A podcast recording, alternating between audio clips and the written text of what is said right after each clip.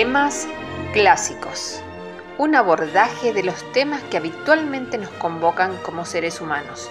La vida, la muerte, el amor, el odio, la religión, las relaciones de padres e hijos, en fin, todos los temas humanos atravesados por la obra de los grandes compositores de la historia de la música. Bienvenidos a Temas Clásicos, con la conducción de Virginia Arias.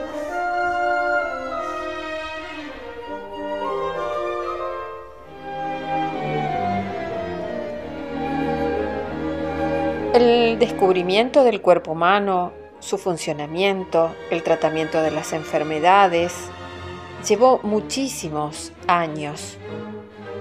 Prácticamente iniciado el siglo XVIII, comenzó el cuerpo humano a dejar de ser algo tan indescifrable. Con la ilustración como movimiento intelectual y artístico, empiezan una serie de descubrimientos en el campo de la salud que hace que muchas de las enfermedades de la actualidad hayan sido tratadas desde ese momento. Por ejemplo, la viruela, una enfermedad que asolaba poblaciones enteras. Pudo ser tratada por primera vez a partir de la Ilustración.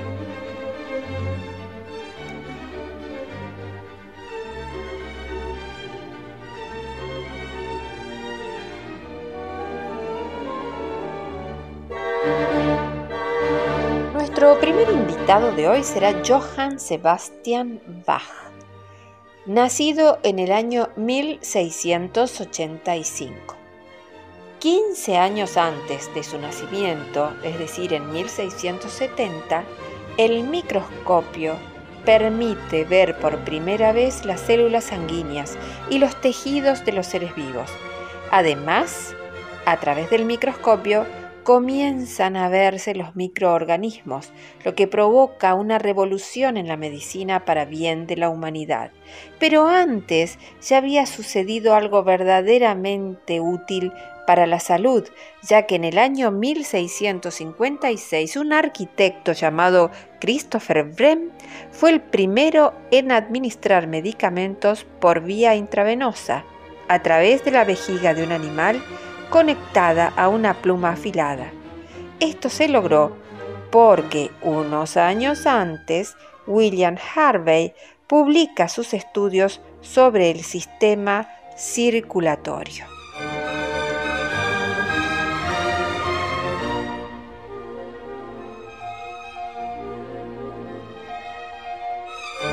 En la época de Bach, los médicos eran considerados unos charlatanes. La gente se mofaba de ellos y con razón. El poeta Francisco de Quevedo les dedica los siguientes versos.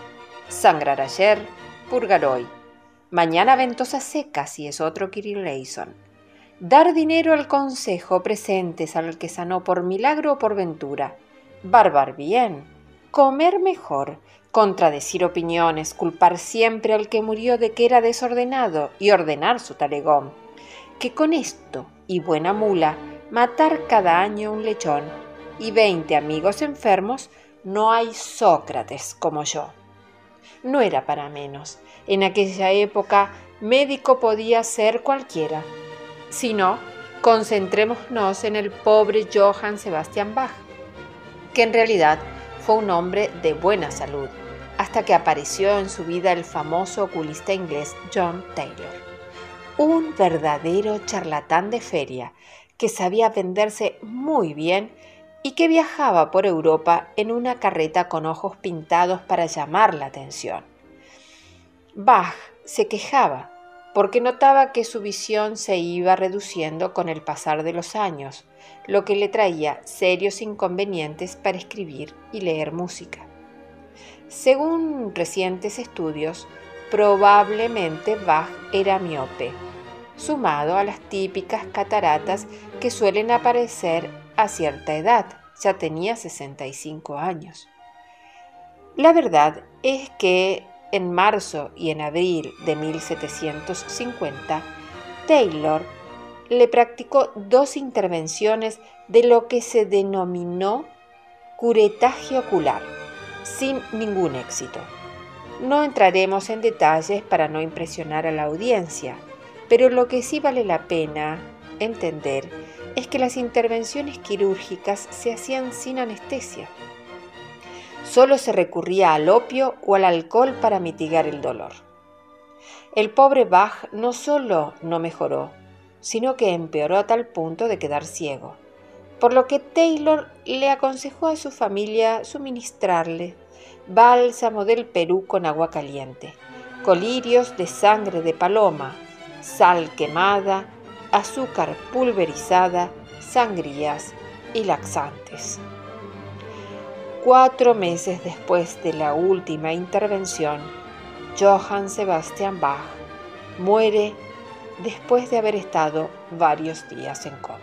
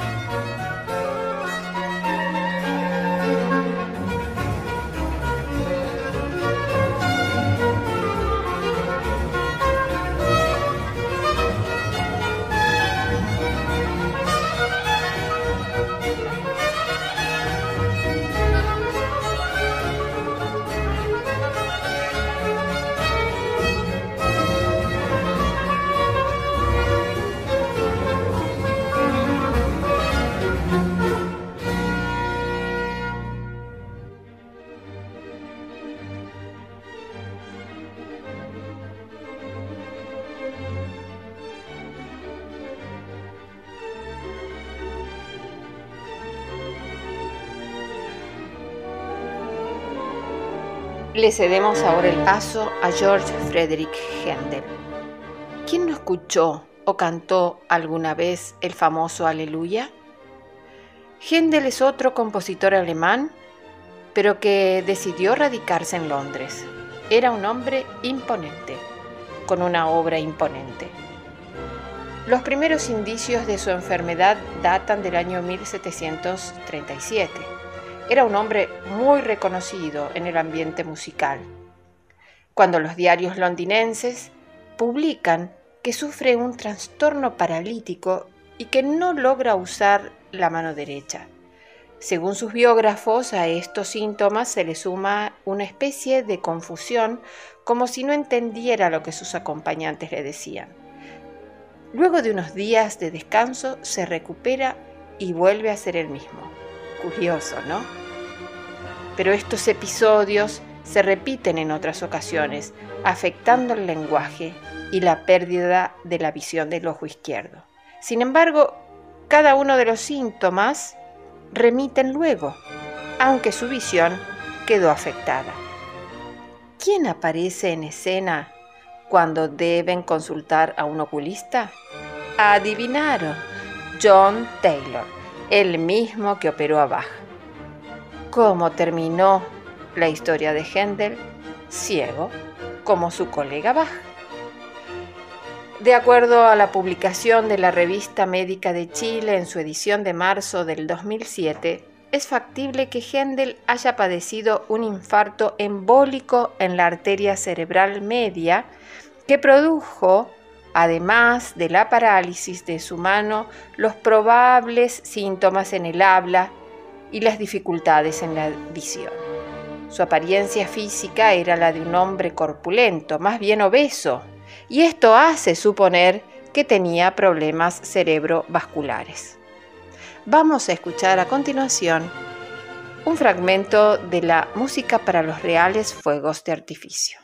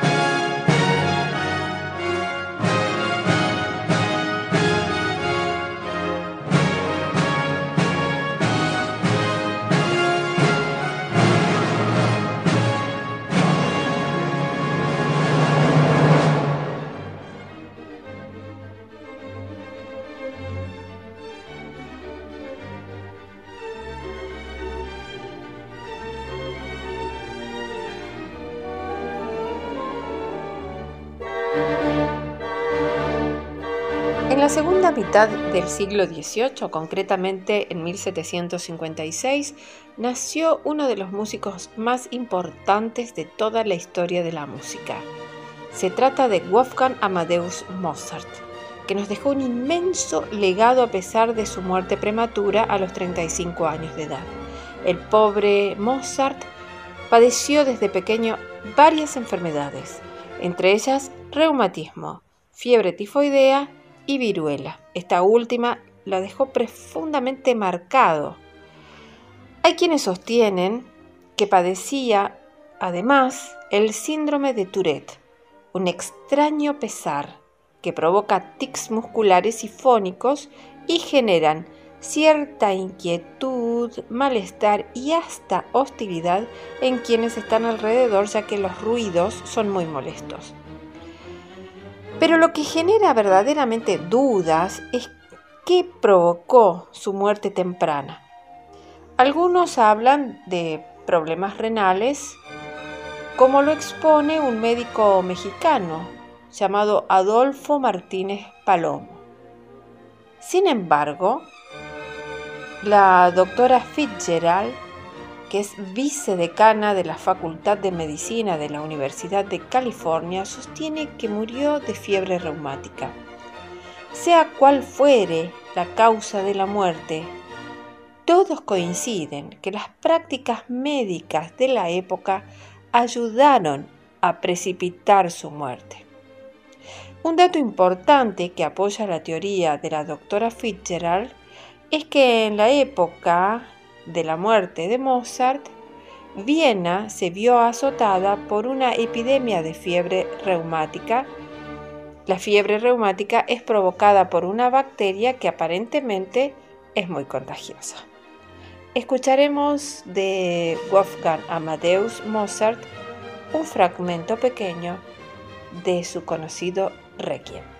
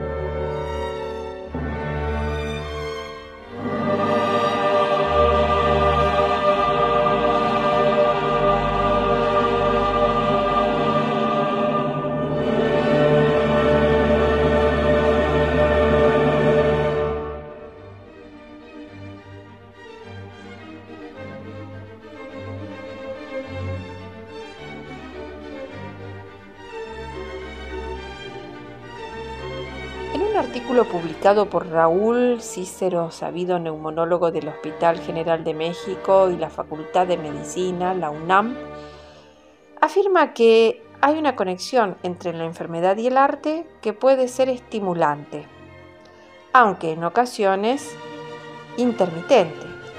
A veces un estado de ánimo como la nostalgia, la tristeza, el enojo o el miedo pueden sublimarse en una obra de arte y en ocasiones la enfermedad puede ser un obstáculo para la creatividad.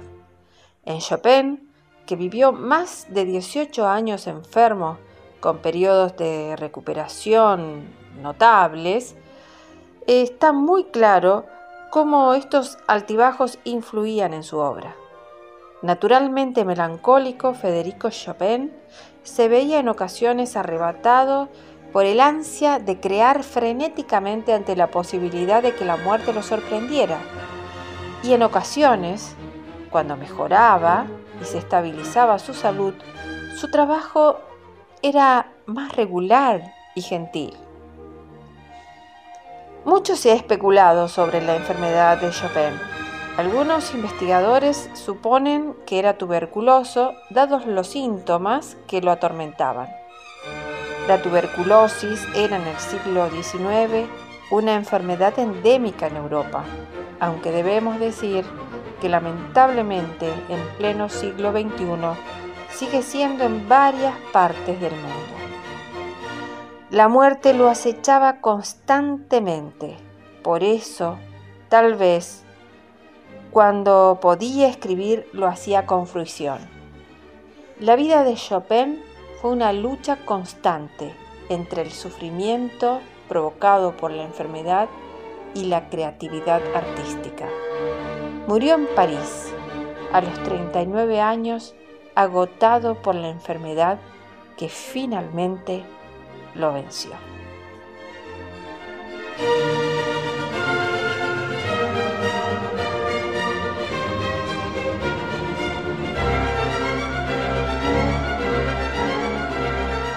Como síntesis de este programa, podemos decir que gracias a la evolución de la medicina, dolencias como la viruela, que acechaban Europa y el mundo y se encarnizaron con Mozart cuando era pequeño, o la tuberculosis, que probablemente padeció Chopin, en la actualidad pueden controlarse gracias a la vacunación obligatoria. También podemos afirmar que un buen diagnóstico podría haber salvado de la muerte prematura a Mozart.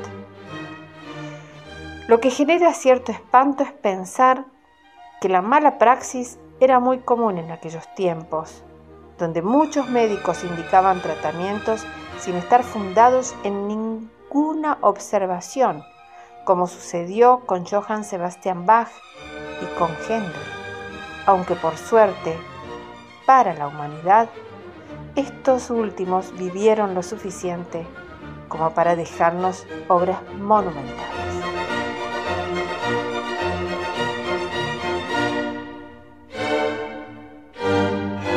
Hemos llegado al final de temas clásicos. Esperamos que el programa de hoy les haya gustado. No duden en escribirnos a temas clásicos en libertad gmail.com y los esperamos dentro de 7 días por FM 95.9 Radio Libertad Salta.